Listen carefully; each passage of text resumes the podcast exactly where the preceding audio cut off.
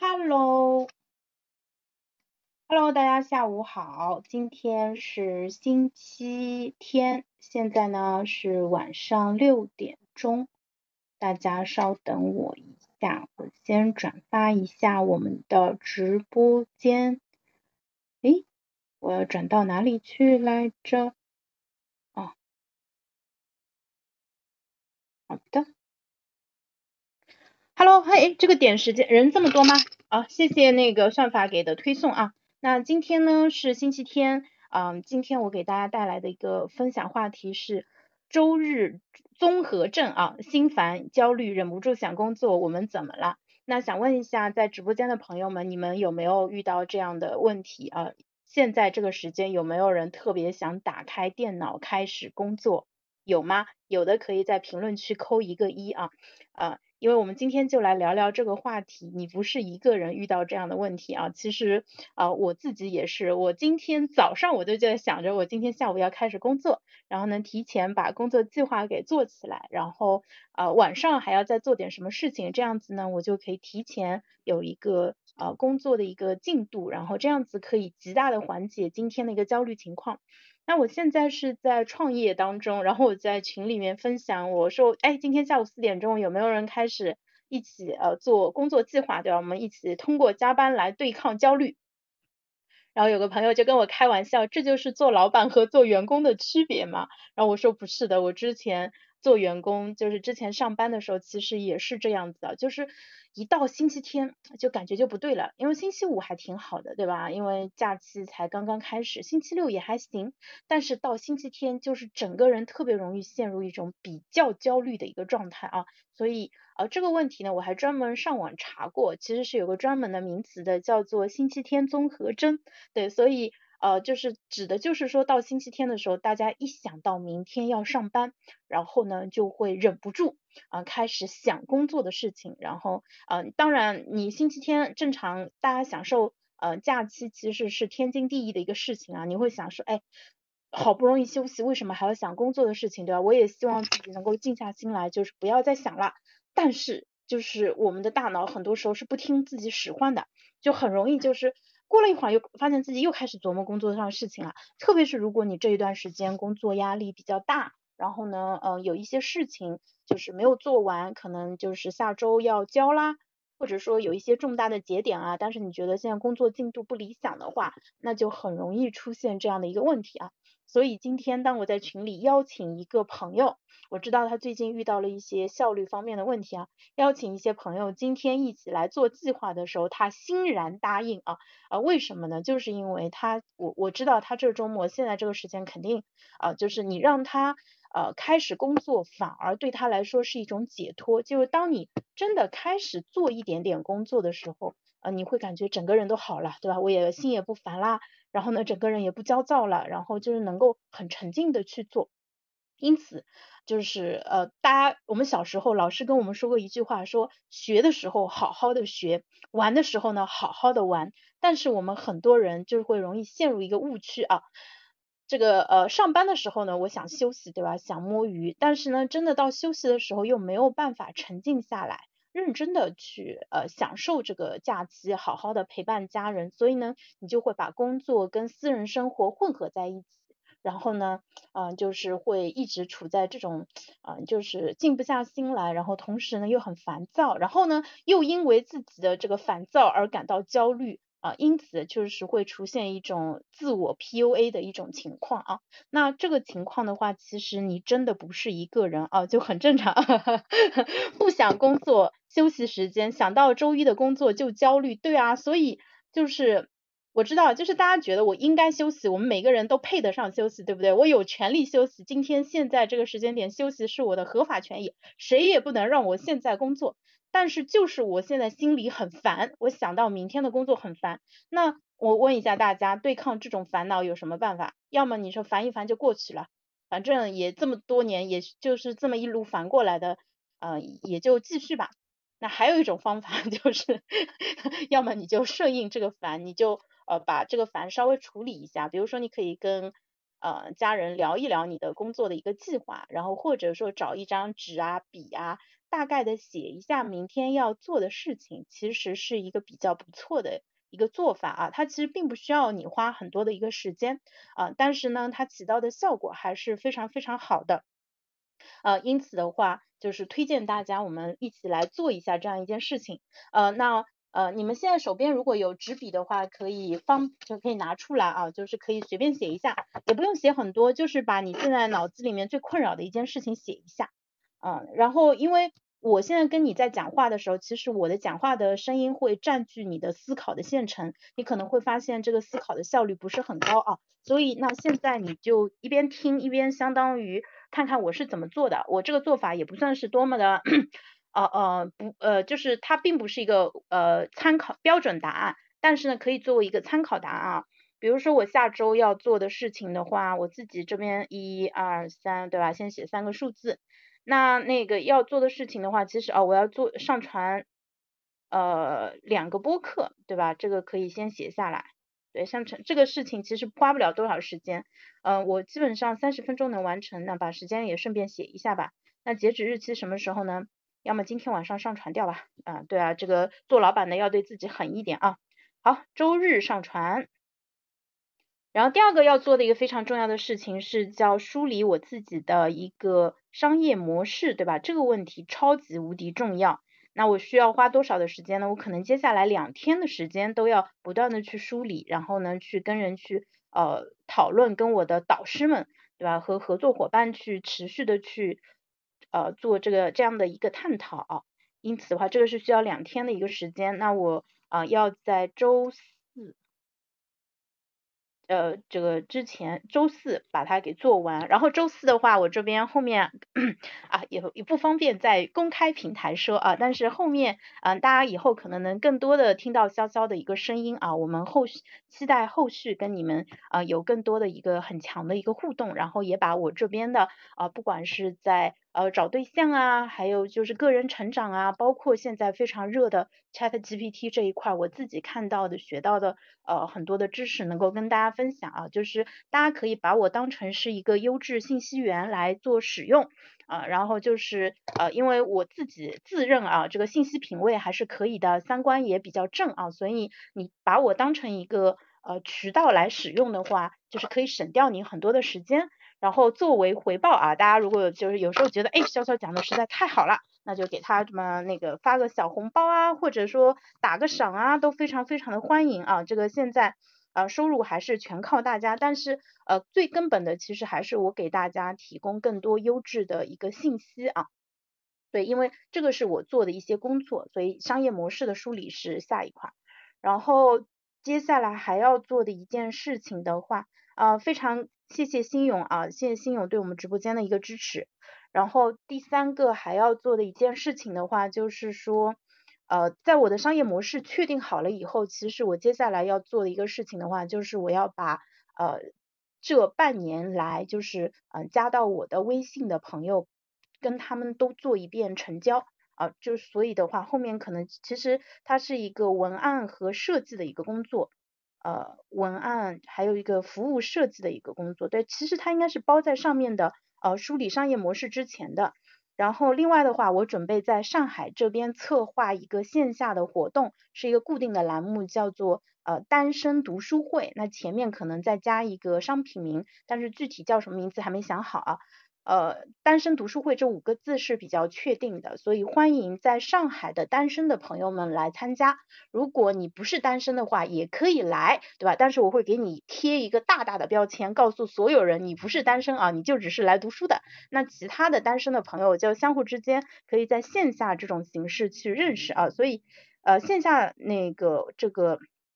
单身。读书会这个是比较确定要做的，所以下周可以去推进一下，我自己可以把它当成一个项目来更好的去运运作起来啊，就是这个是相当于是在策划阶段，策划阶段，然后呃，因为我把这个想法说出来以后，其实有很多朋友呃对。这种形式比较感兴趣，因为他们本身呃，大家现在上网上的很多啊，我们现在通过直播其实也是线上交流的一种方式，跟大家在交流。但是实际上啊，你在线下人与人之间的沟通的话，会呃效率更高。虽然你看上去是需要花更大的一个成本啊，你需要跑到一个地方，对吧？在指定的时间，但是人跟人之间见过面，这种呃你能够呃看到这个真人，然后呢两个人离得非常近，这种近距离的接触，它带给你的体验其实是非常强烈的。就是呃我之前有一些朋友，比如说我们在网上聊了很多年。但是后面如果你没有聊了，那你可能都想不起来这个人，你只记得当年有一个跟你聊的还不错的人，但是他叫什么名字，他的头像是什么样子，你可能完全会忘掉，这个很正常，这符合我们人类记忆的一个规律。但是如果你跟这个人在线下见过面，吃过饭，一起参加过活动，那么过了很多年，你都能够回忆起，因为。呃，你跟他的交往的过程中充满了大量的环境的线索信息，包括哎，你们当时是在哪个饭店吃了什么东西，对吧？然后呃，对吧？还有什么其他人？所以你会因为各种各样的呃一个线索，能够更容易的想起当时跟他见面的一个情况啊。因此，像现在疫情也结束了嘛，就是过去三年，大家可能说线下活动不是很方便，见面也不是很方便，但是现在没有什么呃可以阻止我们去呃线下见面了。然后我昨天去参加了 Free Lab 在上海这边的叫自由职业者的一个探讨，啊，就是它其实是一个呃二十多个人的一个活动。我们当时去了思南公馆的一家喝啤酒的一个酒吧，然后在他们那个下午的时候，在酒吧三楼有一个包场，然后就是昨天有二十多个人参加嘛，就是我好久没有参加这么多人的一个陌生人社交的一个活动了，然后觉得哇。太开心了，就是你在线下看到那么多人，觉得很开心。然后那天活动其实根本就不需要墙的设计，就是二十几个人轮流介绍一遍，已经两个多小时过去了啊。然后呃，然后那个就介绍完以后，就是大家自由交流，其实就是非常简单。但是就是因为跟人在线下的这样的深度的一个探讨啊，然后。嗯，就你要去呃链接别人啊，我觉得这个其实是一个非常快乐的一个体验，而且你会发现有很多人在做一些很有趣的事情啊，甚至我还在离我家不远的地方发现了一些很有趣的一些社会组织，他们在做一些呃这种尝试，比如说。呃，就是大家如果平时有刷到一些朋友圈广告，可能有个叉叉青年，他会在投这种北上广深这种大城市投广告，说哎来参加我们的线下活动啊什么的。实际上，除了这些商业化运作的机构，还有很多其他的呃这种非正式的这种民间的一些呃机构在组织活动。然后我昨天还听了一个很好玩的活动，我给大家分享一下。呃，那个机构叫如果青年，我是第一次听说，但是我对他们的活动形式非常感兴趣。就是他们的招牌活动是三十六小时呃不带手机的一个挑战赛，就是你去报名参加他们的活动，然后呢，他们活动场所在上海的话，他会在上海郊区有一个大房子，然后他是带住宿的，因为呃三十六小时的话，相当于是一天半嘛。然后呢，就是参加活动的时候就把你手机收起来。然后你接下来三十六个小时你就没有手机了，也没有网络，然后也不能用其他的电子设备。然后这三十六个小时他会呃给你安排很多的活动，就你要去呃除了在那边住宿以外，你要去跟身边的人去认识，然后去一起参加活动。所以三十六个小时都给你安排好了啊。因此的话，就是参加过的人都非常喜欢这个活动。然后嗯我我是在昨天线下交流的时候，我是第一次听到这个活动介绍，我就想天呐！我也 好想去参加，对我回头要跟我老公说一下，我说我去找个周末去试一下啊，因为嗯我能感受啊，我我我其实我们可以想象，就是你在没有手机的情况下，然后你要呃就你你你就只能把注意力放在周围的人身上嘛，然后就会就人跟人之间的交流会很多，然后而且他们主办方会给你们设计很多活动嘛，那你在这些活动过程中，其实会有很多特别不一样的体验，因为你手机被收掉了。你是没有办法一会儿掏出来看一下手机，一会儿掏出来看一下手机的，所以这个体验肯定是非常非常好的啊。因此，大家如果对这个活动感兴趣的话，可以报名去参加一下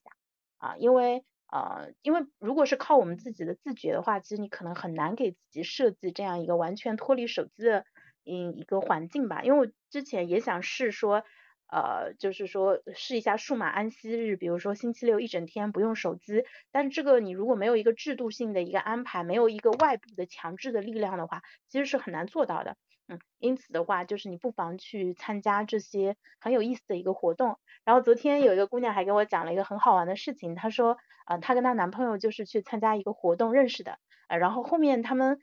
那一周又一起参加了另外一个活动，然后两个人后面很快就啊，就是呃那个恋爱了。我觉得就是。呃，这个真的是缘分，真的是妙不可言。然后我们很多时候在网上看到很多这种匪夷所思、大跌眼镜啊，这种很奇葩的那些内容，或者是评论区，看完以后你会觉得怀疑人生。但是当你真的去线下的时候，你会发现，觉得大家真的都很可爱。当然，可能不可爱的人都在家里上网吧。就可爱的人 都都出来参加聚会了，因为呃愿意出来参加聚会本身也是一种筛选啊，就是呃外向的这种好交际的，然后呃乐意跟人发生连接的朋友会去参加活动，因此的话，你把自己放在这样一群人当中，你会获得很多新的灵感。嗯，还会有很多非常好的一些体验。啊，昨天 新勇说你手机依赖症啊，对，手机其实呃给了我们很多的便利，但是很多时候其实它也呃就是让我们就是没有办法真正的融入到呃现实当中去，因为就除了现实生活之外，永远有一个手机里面的那个世界，它在不停的向你发出邀请。对吧？你的心会一直心痒痒的，觉得说，哎，好像有很多重要的事情啊在手机上在发生。但实际上，当你真正放下手机去跟呃现实中的一个呃朋友去交流的话，我相信你获得的快乐是会更多的。然后呃，因为上海这两天开始热了嘛，昨天三十度，今天到三十五度了。那我们昨天呃去的是思南公馆嘛，思南公馆那边。呃，它是一个上海比较受欢迎的一个开放式的街区，有很多的酒吧、西餐厅、咖啡馆之类的。然后呃，就是因为天气比较好，不算很热嘛，就大家就坐在户外，很多人在那边喝酒啊、聊天啊。然后我昨天是骑电瓶车去的，我骑电瓶车回来的时候，一路上我就看到了很多这种咖啡馆之类的，就有很多人坐在户外聊天。大家知道这几年因为呃露营很流行嘛，所以。啊，就是很多咖啡馆，包括一些公共的场地，就是啊，你去公园里面也会看到很多人带着他们的呃那个露营的桌椅啊，就是那种蛋卷椅，就是那种可以卷起来的那种椅子，对吧？去啊就摆在外面去聊天什么，你就会发现说，其实。嗯，我相信我我我我昨天当时心里就有一个好奇，我想这么好的一个星期六，对吧？又没有星期天综合症，对吧？星期六的时候，其实大家心情都还相对来说比较放松。有多少人在户外？呃，有多少人还留在家里面？呃，肯定不会所有人都出来了，但是应该也有很多人出来了。所以就是有时候出门，它是一件很好的一个事情，就是嗯那个。就是如果你是一个特别宅的人，你应该把出门变成一个默认选项，而不要变成一个我要费好大的劲，我要超努力我才能做到的一件事情啊。如果你把出门变成一件默认选项，那你就会一直在外面，然后你在外面逛的时候，你会看到不同的人，你会看到呃这个周围的呃景色在发生一些变化，比如说一天当中二十四小时随着。太阳对吧？那个升起落下对吧？从早上到晚上，其实景色都是会有不一样的一些变化。你也可以看到四季的变化，对吧？三月份的时候，梧桐树开始长叶子了。然后呢，四五月份的时候，对吧？上海这边月季啊、蔷薇都开的特别特别的好啊。然后呃，你也看到很多的人，比如说这里又开了一家新的店啊，对吧？或者说你看到很多人坐在外面聊天啊，这个就是喝咖啡、喝酒啊，我觉得其实都是。很好的一种方式啊，因此就是我们我之前有一个成见啊，我觉得说，哎，好像我们感觉老外相比中国人会更喜欢聊天，所以他们因此也更擅长闲聊啊。这个当然是没有经过验证的一个一个偏见啊，因为你去呃像上海这边那个就是那些老马路嘛，就是你去看到很多露天的那些卡座，其实坐的很老外偏多。对老老老外偏多，就是他们在那边聊天，可以一杯酒一杯咖啡，可以在那边聊很很很久啊。那但是我现在发现，慢慢的，其实我们中国人其实也是可以这样子，只不过我们可能之前没有这样的一个生活方式啊，而且你没有这样的一个习惯，习惯是可以培养的啊。那你现在看到，比如大家可能呃都去露营嘛，那露营的时候除了吃东西，其实还非常重要，其实就是聊天嘛。那到后面大家其实你聊的越多，你就会越来越擅长聊天啊啊，因此的话就是。啊，就大家真的可以多去参加参加线下的活动。如果你自己有一帮约得出来的朋友一起团局，当然是最好的。但是如果你觉得我团不起来，我也没有那么多呃可以有很多话可以谈的朋友，你就可以去探索，去看看你所在的城市有没有类似的活动。就是这种陌生人社交，其实。嗯，还是很多的。你在大城市肯定是不缺的，对吧？像金军你在杭州的话，肯定会有很多。然后，嗯，哪怕你是在这种相对比较小的三四线城市的话，呃，其实也可以试一下。你想找同城活动，有几个呃建议给到大家，你可以试一下互动吧，或者是呃活动型这两个网站，当然他们都也都有小程序啊，你可以去搜一下同城的一些活动。那如果你想要脱单，或者说只是说想要增加一些生活的呃一些乐趣吧，就是能够跟陌生人有一些交流的话，其实你都可以去试一下啊，去参加一些就是认识呃不同的人，然后去聊一些可能呃那个你之前没有聊过的一些话题，去了解一些你可能从来没有接触过的一些行业，会非常有意思。那我这里再给大家讲一个很好玩的一个理念。你们知道最近有一种合租方式叫共居吗？共是共同的居，共居是居住的居，英文叫 co-living，co 是一起，living 是住在一起的意思。我是昨天第一次听到这个概念，我当时惊呆了，我心想，天呐，现在竟然还有这种形式，而我竟然不知道，潇潇姐 out 了。然后后来我想了想，不对，知道这个概念的人应该很少，有人知道共居吗？知道的扣一个一啊。嗯，但是我猜你们应该都不知道，所以你们应该是从我这里第一次听说共居这个概念啊。知道的扣一个一，不知道的可以扣一个零啊。共居呢，我昨天跟我老公讲说共居这个形式，他很快就反应过来，他说是不是就像老友记那种？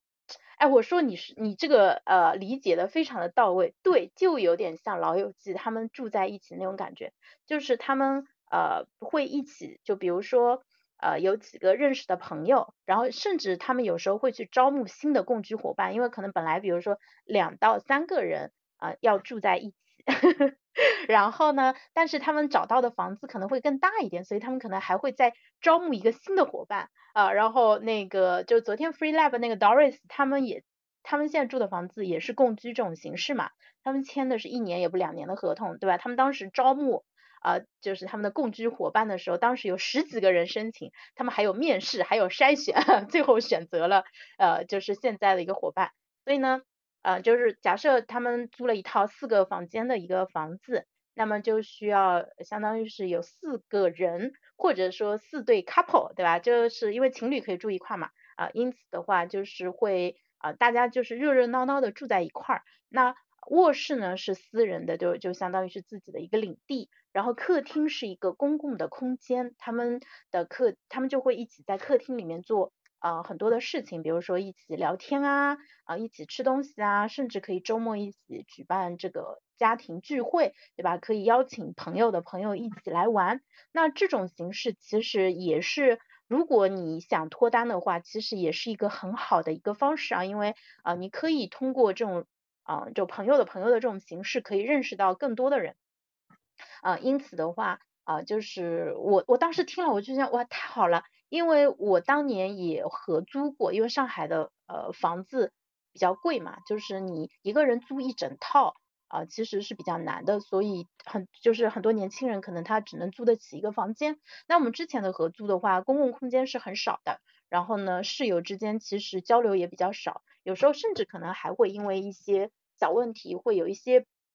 就是冲突啊，什么这种可能都是很常见的。那像共居这种形式的话，首先他们之间的关系是非常紧密的，而且是有合约进行约束的。他们在选人的时候也会去选那些呃，就是关系呃，就是那个看上去比较好相处，然后责任心又比较强的。而且他们因为需要一起承担一些责任嘛，比如说啊，就那个保持卫生整洁，他甚至可能还会有一个排班表啊。对，因此我想了一下，以我这种。不是很爱做家务的性格的话，如果我现在是一个年轻人，我去申请共居的话，我觉得可能会成为被嫌弃的那一个人啊啊，对，因因因此的话，就而且就很好玩的是，昨天是盛沈先分享说他们搞了一套共居的房子，他们那套房子很厉害，他们搞了一个顶层顶那个叫叫顶层复式，呃，面积高达两百一十八平方，然后呢，一共有五个房间啊，然后那那算给大家算一下账啊，他们那个房租差不多是两万多，五个人加分摊，那算下来是四千多块钱，呃一一个人嘛，就很划算，因为呃首先他们的居住的环境就会很好，然后那个地理位置也很好，而且他们还有个超大的客厅，你看两百一十八个平方，因为它是。呃，顶楼上面还有一个那个复式的一个顶嘛，啊，所以它就是有很大的客厅，然后办他他们还专门弄了有可以办公的区域，然后还有这个喝茶的啊或者说露台啊什么的，就是弄得特别特别好，而且他那个地方办活动也非常的好，呃，我跟他约了，我说下周的话去他们那边看一下，啊，去就是，然后这个是我第一次听到，我被震惊了，后面就活动结束的时候，我跟 Doris 在聊嘛，Doris。他们现在在，他说他们其实住的这个形式也是那种共居的一个形式哦，我就想天哪，现在已经这么流行了吗？就就是感觉自己已经 out 了啊，但是这个可能是呃相对还是比较小众，不是那么流行啊，可能呃我我估计这个方式可能还是从海外嗯就是流传就是那个传到国内的呃因此但是。这个形式的话，就一听就非常的有吸引力啊啊，因此的话，就是大家有兴趣的话，也可以试一下。就是如果你正好要换房子，然后你看看有没有合适的项目啊，其实你不用搞得那么大了，不用搞两百一十八平 那么大，你你们其实比如说一起合租租个呃一百多平的房子，然后三房的那种，其实呃大家一起就是把这个客厅弄得非常的有生活气息，就是可以招待朋友，可以。呃，就是人跟人之间有很多的交流和互动，这个就特别好。嗯，好的。呃，对对，叫共居，叫 co-living。对，是的。Hello，椅子你好。嗯，椅子在厦门是吗？那对，所以你看，昨天我出了一趟门，就学到了这么多很有趣的一些新的理念，包括共居，啊，包括是像，嗯，就是大家，哎，我我前面还跟你们讲了什么？我自己现在，呃，脑子有点断片了。对，所以。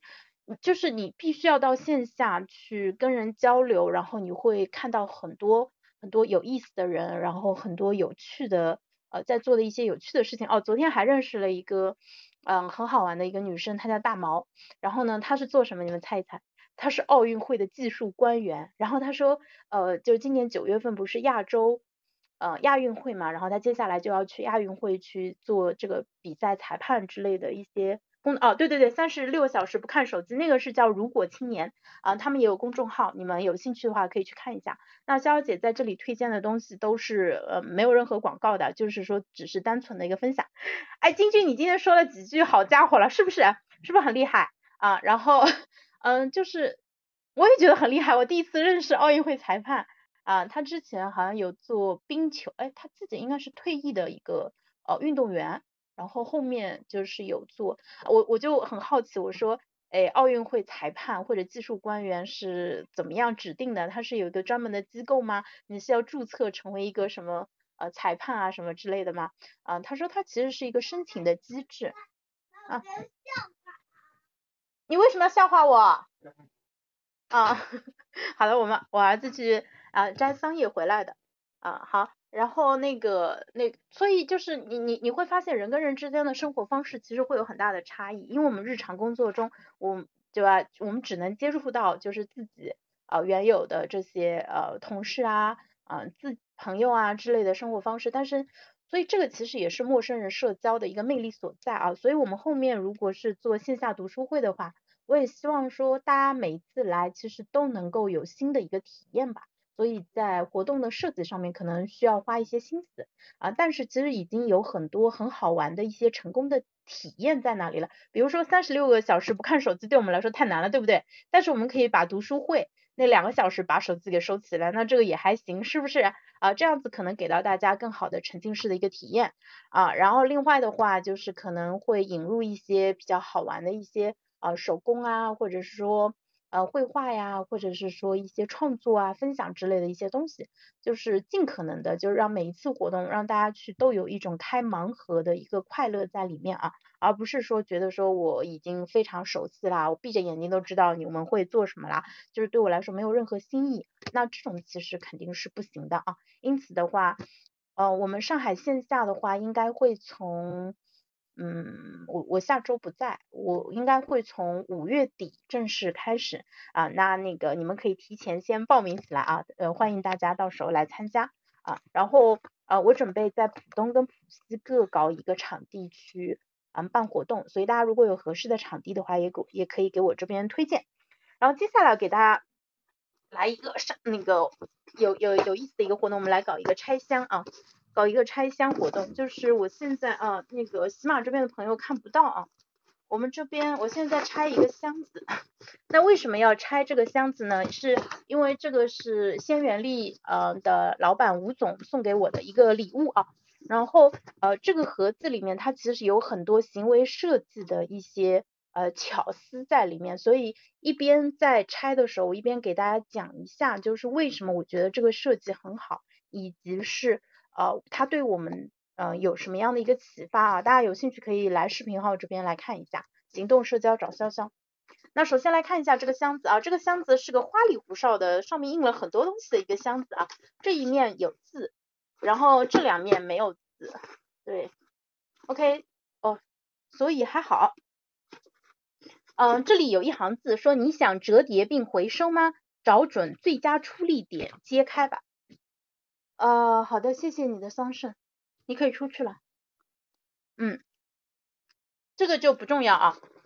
那我们来看一下正面，这一面它是有字的，它这里面有一个那个撕开的，就比就是不用工具就可以撕开的，我们可以先把它撕一下。那为什么现在很多箱子要做这种设计？就是稍微有点追求的品牌，他们都会自己定制箱子，一个非常重要的一个原因，你们知道吗？现在很多快递被买回家以后，压根就没有被打开过，没有被打开的快递的数量不在少数。因此，对于品牌来说，它有两个真相时刻：第一个是下单的时候，那第二个是它要让这个用户有动力去拆箱。所以，你们现在完全能理解为什么我们买课程不看了吧？买就完事儿了，谁还亲自看，对不对？买就完事儿了，谁还亲？亲自拆，很多人是不拆箱的，有些快递到后面就直接进垃圾堆了，它就从来没有被拆开过。特别是如果你是在什么某些特别不提到名字的那个电商平台上花个几毛钱、几块钱买的那些东西，很有可能是不会拆的。当然，他们就对品牌没有什么追求啊，那个点不一样。所以有追求的品牌，他会把拆箱的，他会设计拆箱体验。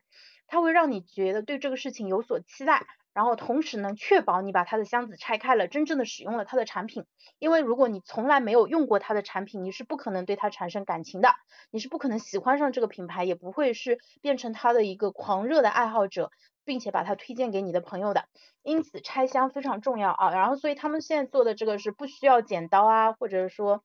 呃手工刀的这种情况，对吧？用这个拉开就可以了。对，所以先先拆开，然后我我之前拆他们的第一个箱子，当时那个是我自己买的，我当我录了一个十六分钟的视频，后来上传到视频号上面放不出来，因为它实在太长了，当时视频号不支持那么长的视频啊，虽然上传成功，但是大家只能看到八分钟。那它表面讲到的其实是一个科普啦，他说肠道菌群被称作另一个你，是因为它与人体存在着互利共生的关系。对于维持人的健康发挥着重要作用。肠道菌群发酵膳食纤维，为人体提供短链的脂肪酸，是最能体现这一种人和细菌共生关系的一个例子啊。这里给到我们一个新的概念啊，还有个新的名词短链脂肪酸，这是什么东西啊？不了解不要紧。然后呢，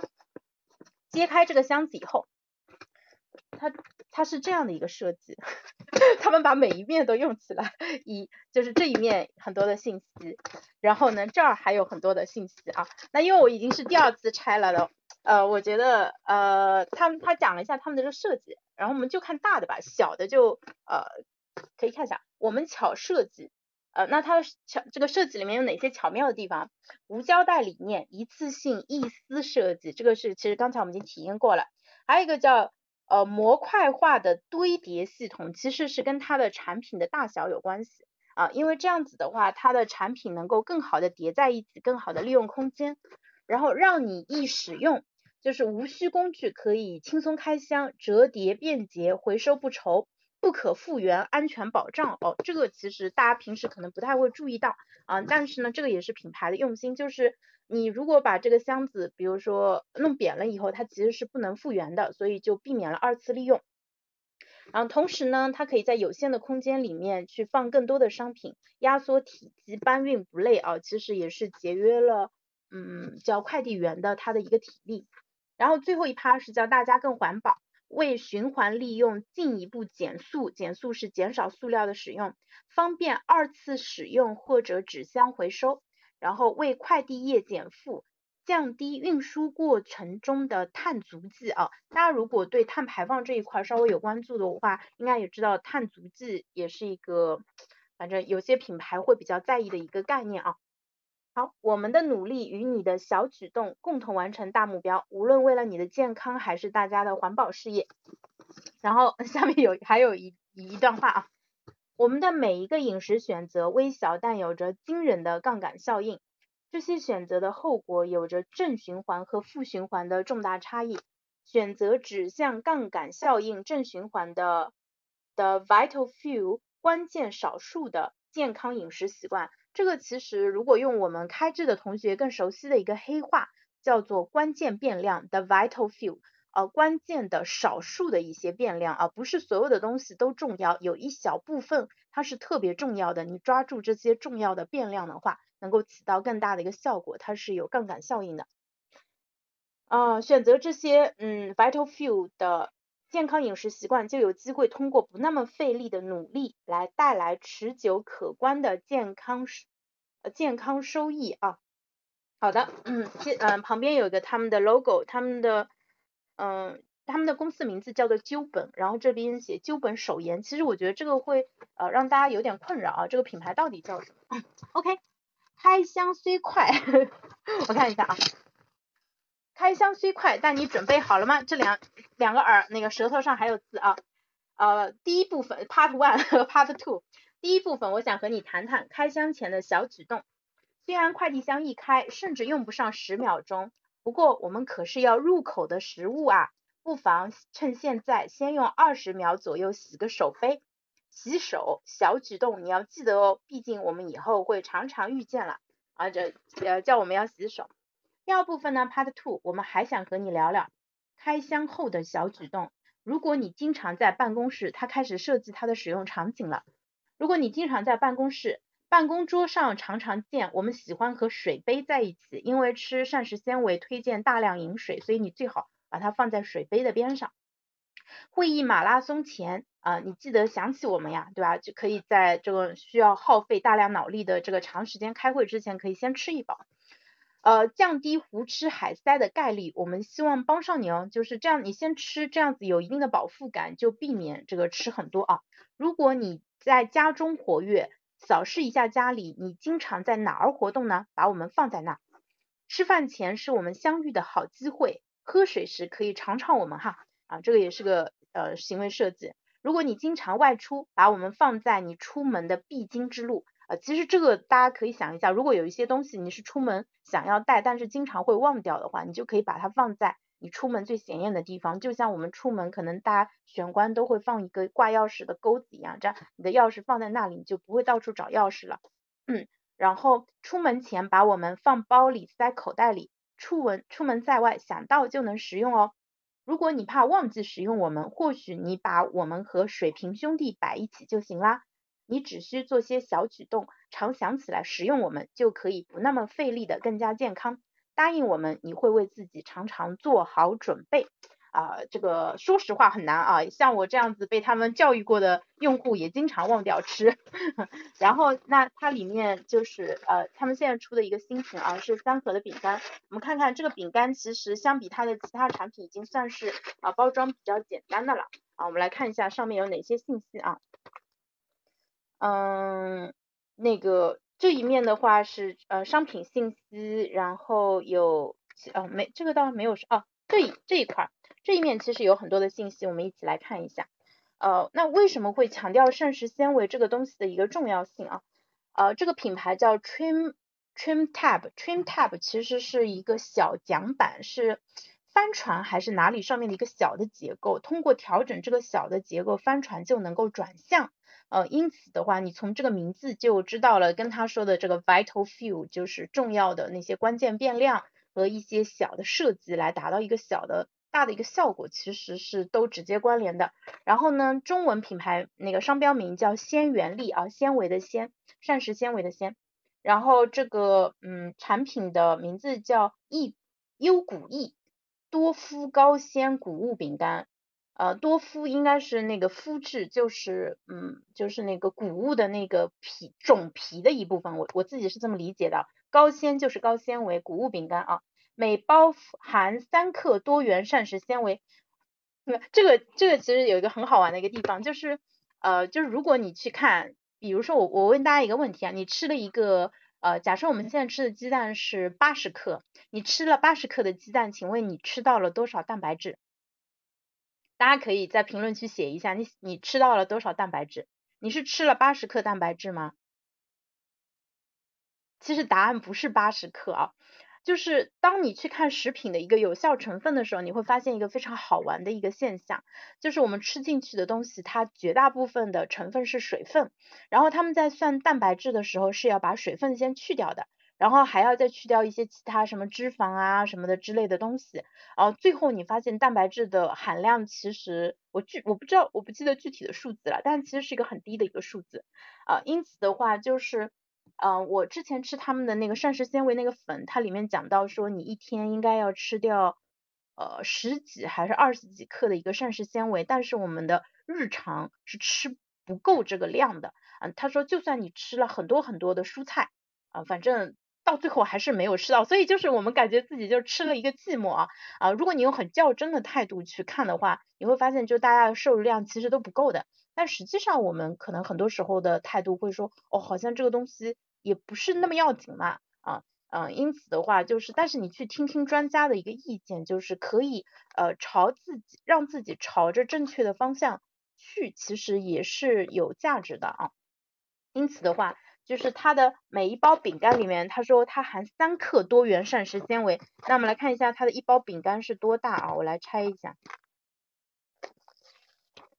嗯，这个果然是简易包装，它这个拆拆完以后就没有之前的那么好看，之前那个真的很好看。就是拆完以后，它你还可以直接有个小洞洞，能够呃，就是把它的那个粉从那里掏出来。啊，这个包装，嗯，好吧。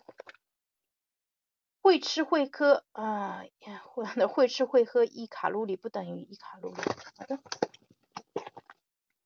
嗯，你看一下这样的一包饼干，里面是三克膳食纤维啊。那除了三克膳膳食纤维，它还有什么东西呢？啊，它啊，接下来有个东西啊，碳水化合物普遍存在于植物性的食物当中，譬如谷物、蔬菜、水果、豆类和坚果。还普遍存在于动物性的食物当中，譬如肉、鱼、鸡蛋和牛奶。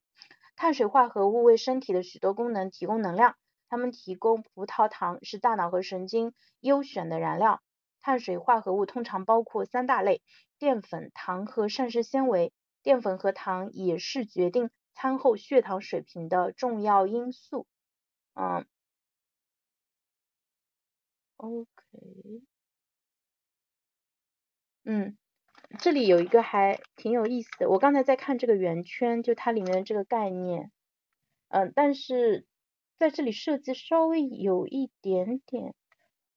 呃，它有其实它传递的信息不是很准确啊，但是这个不要紧。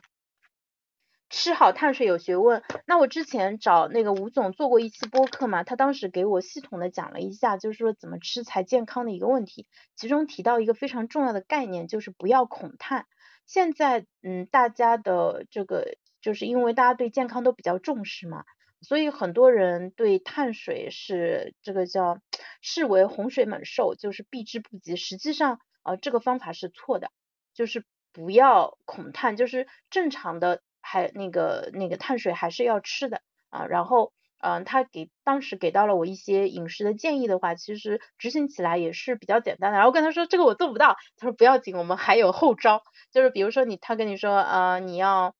嗯，吃嗯大量的蔬菜啊什么的之类的，但是你说我可能并不那么喜欢，他说那不要紧，如果你实在做不到的话，你每一餐啊吃吃的时候调整一下顺序，你先吃蔬菜，先吃比较多的蔬菜，然后再去吃其他的东西，那对你的健康都会有很大的一个好处啊，因为因此这个还蛮重要的啊。刚才这一句话叫 green ma ma matter 啊，这个词我不认识，对，主食在设计，他说 not all。Calories are created equal.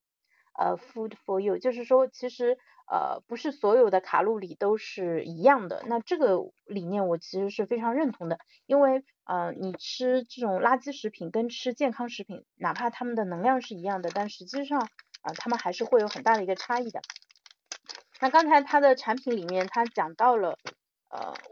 呃是说它的一包饼干里面有三克的膳食纤维嘛。因为我当时呃找他聊的时候，我说最近啊就是帮他们做做了一个自干舞嘛，在啊节目里面分享了一下他们的一个膳食纤维，然后同时问他我说就是加餐有没有什么好的选择，可不可以拿他们那个膳食纤维粉来做加餐？他说推荐用他们的这个饼干，那这个饼干其实看上去还不错啊，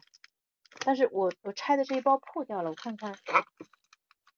看看有没有完整的。拿出来给大家看一下啊，其实破掉也是会影响用户体验的，回头还是要跟那个那个吴总反馈一下啊。所以我们这个测评是非常功利客观的啊。这是是这两块，看上去是有点像巧克力饼干，我我看看它的配方表啊，里面有什么东西？哦吼，它的主它的配方表的第一名啊，大家会看配方表吗？配方表的第一名是它，嗯，那个放的最多的一个东西啊，这个东西呢叫品名叫做苏性饼干，那它的配料里面第一名是叫膳食纤维谷物粉，其中包括麦麸粉、燕麦麸皮粉、呃薏苡仁粉和苦荞粉，对吧？它把四种粉混在一起，它是主要的成分。然后呃第二个是玉米淀粉，第三个是植物油，然后。嗯，接下来是叫复合益生元，然后里面括号里面是叫抗性糊精菊粉、低聚果糖和低聚木糖，然后还有鸡蛋液、椰蓉、可可粉。嗯，在下面还有谷物混合粉啊，你看这个食品工业里面把膳食纤维谷物粉和谷物粉是严格区分的。谷物混合粉里面有什么呢？有青稞粉、藜麦粉、黑麦粉、粟米粉、奇亚籽粉、罗汉果。甜苷，还有叫下一个是一个不认识的东西，叫谷原粉、食用盐、碳酸氢铵、碳酸氢钠。那下面有个备注叫本产品的麦麸的添加量大于百分之十八，椰蓉的添加量为百分之四点八二，可可粉添加量为百分之三点八六，菊粉的添加量为零点四三，低聚木糖添加量为百分之零点零九。嗯，就是这里下面有一个致敏提醒啊，它含有麸质的谷物及其制品，呃，以及含有蛋类的。然后呢，同时这条生产线也生产含有花生、坚果、乳成品的食物。注意事项可能会有轻微胀气、排气增多及腹泻、排便量增加等是身体的正常反应，反应时间因人而异。本品本品含新食品原料奇亚籽、低聚木糖、菊粉，婴幼儿不宜食用。菊粉的食用量要小于十五克每天，低聚木糖的食用量要小于三克每天。嗯，本品富含膳食纤维，建议食用期间多饮水啊。所以你把它放在啊膳食那个水水杯的边上，其实是一个比较好的一个选择。我们来接下来来试吃一下啊，吃完以后今天就差不多到这里结束了。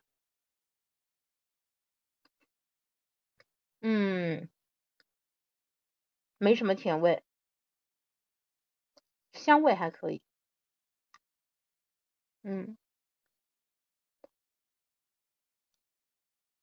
因为他们家这个产品的话，就是除了可以卖给正常人群以外，还有一个非常重要的一个群体，其实是孕妇，就是有些孕妇在，嗯，就是她作为糖耐，她可能会，呃，这个话题可能会被限流啊，可能会被封，所以就是他们其实会有就是那个吃健康食品的一个需求。但这个饼干真的 很健康，它的糖的含量非常的低，所以几乎吃不出甜味来。嗯，所以我们今天的拆箱跟嗯嗯跟试吃就差不多到这里了。我觉得其实还蛮有意思的，你去吃的话，你你到后面你会可能。因为它没有其他的味道，所以你可能会试着说，哎，我去感受一下食品本来的一个一个味道啊。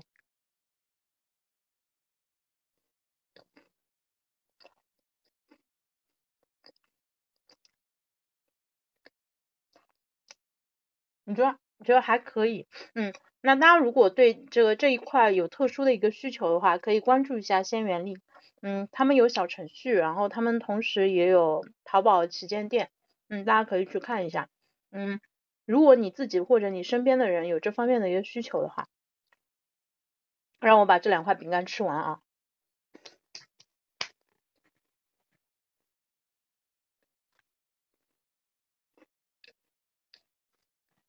吃了会很干，确实需要喝大量的水分。然后这个箱子的设计的话。我我我我刚才感受了一下，就是说，嗯，其实很多时候我们需要对自己的环境进行一个设计，那这样子你就更容易去做正确的事情。比如说，你如果想要喝水的话，你需要有个好杯子，就是你需要有个喜欢的杯子，而且这个杯子容量不要太小。嗯，但是呢，你的杯子如果特别大的话，有可能会出现一个问题，你接了一瓶一杯水，你可以一屁股在那边坐两三个小时。然后就不会走动了，因此呢，其实最推荐的其实还是这种大概四百四十毫升左右的这种马克杯或者咖啡杯，嗯，然后每天一定要有足够的一个饮水量，这样子的话你才不会呃就是陷入到了那种口渴，嗯，就其实已经有点轻微脱水的状况，但是自己不知道啊。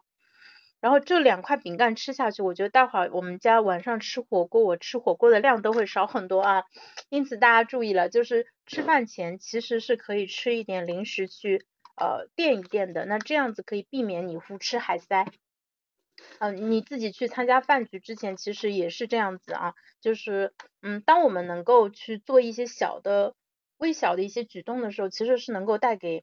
呃，自己一个更大的一个收益，那这个其实我觉得是可以比较好的解释，就是 trim tab 这个呃名字就是一个小奖小奖小小翻版小翻板还是叫什么，就是通过一个微小的一个变量，然后对你自己产生一个更大的一个影响。那对我自己来说，有什么呃行为习惯对我来说是一件很小的事情，但是同时又给我起到一个很好的效果，我觉得。像今天开这样一场直播，给大家分享一下，我们其实是先从星期天综合症开始讲起的，讲到后面就开始滔滔不绝的给大家讲线下活动有多好啊，对吧？昨天去参加的这个活动给了我好大的一个启发呀。然后呢，后面又开始拆箱啊，当然拆箱是有预谋的，因为本来就准备呃做这样一个拆箱的一个呃动作，就是带着大家一起来看一下一个产品设计里面可以融入呃哪一些理念，嗯，然后。呃，其实，但是对我其实今天价值最大的一点，其实可能是来自于刚才我就是一边跟大家讲，一边写的这三件要做的一件事情。就当你把这件事情写下来以后，它就不太会困扰你，你能够更安心的去做你当下应该要做的一个事情。所以。如果你现在内心还是稍微有一点点焦躁的情绪，你觉得自己应该要做点什么的时候，那这个时候最好的办法就是马上做点什么。如果你想打一个电话，马上去打电话；如果你想给你妈妈发个红包，因为今天是母亲节嘛，那你马上去发红包哦。我现在马上去给我妈发红包，因为我今天从中午拖到现在，拖拖拉拉还没有发，我去发一下红包哦。我们一家人，你们家的这个家庭群是不是也叫我们一家人？对，发一个专属红包，发给我妈。好的，妈妈母亲节快乐。就像我这样子很容易，呃，就是我我这样强社交驱动的人啊，其实最好的办法就是你把要做的各种事情都公开，发红包也公开发，然后呢，呃，这个对抗拖延，对吧？那个公开，然后把自己要做的事情也公开，比如说今天晚上我肯定要洗头了，不能再拖了，所以今天一定要洗头。但是洗头这种事情没有办法直播，实在太丑了，呃，所以今天待会儿吃完饭先把头给洗了，好，把洗头写下来。嗯，另外还有什么拖延着没有做掉的一个事情的话，哎呀，看了一下房间，算了吧。那今天就先到这里了，非常感谢大家的一个支持啊，也很开心啊，能够在线去把这些事情给做成。那现在视频号就是这样半死不活的一个流量吧。嗯，我我我觉得就是不以传播为目的，但是呢，呃，以自我管理为导向，然后在这个过程中，如果有一些呃，正能量有一些价值能够溢出，分享给到有需要的朋友的话，那就是我那个莫大的一个荣幸了。也希望大家呃星期天能有好状态。然后今天哦，有一个很重要的一个叮嘱，就是你们星期天晚上的时候一定要早一点睡，呃，不要因为焦虑或者因为舍不得。假期结束啊，不睡觉，因为星期一它不是从星期一开始的，它其实是从星期天晚上开始的。你今天晚上睡得好不好？几点钟睡，直接决定了你明天上班的一个状态，明天起不起得来，对吧？你是神清气爽的起来呢，还是说不情不愿的就顶着黑眼圈去上班？那这个差别还是非常大的。就是调作息是一件你自己能控制的一个事情。就虽然大家都觉得说早起好难啊，早睡好难啊，我失败了这么多年，我做不到。但是你想一想，跟其他事情相比，其实这个是。你自己真正能够控制的，因为你是你时间的主人，你是你身体的主人，你可以决定你什么时候睡啊。如果你不知道怎么做到，你或者失败了太长时间的话，你可以去看一下冲叔的公众号“万能的冲叔”里面啊，有关于怎么样做早起调整这一块的一个文章，他已经嗯把这个原理讲得非常的清楚，而且我们已经已在几十位、上百位吧。就累计上百位朋友身上得到实践了，呃，就是确实，呃，其实是有方法的，也是可以做到的。那更重要的是说，一定要早起啊。所以，嗯，因为你今天如果明要去早起的话，你最好不要熬到十二点一点钟，然后明天强迫自己去早起，那你星期一整个状态就会很差。今天最好的办法就差不多十点应该就可以进入到准备睡觉的一个状态了。那你的睡眠质量直接决定了你下一周的一个产出啊！祝祝大家都有好的状态。那今天我们就先到这里，拜拜。拜了个拜。我这边还没挂掉，大哥。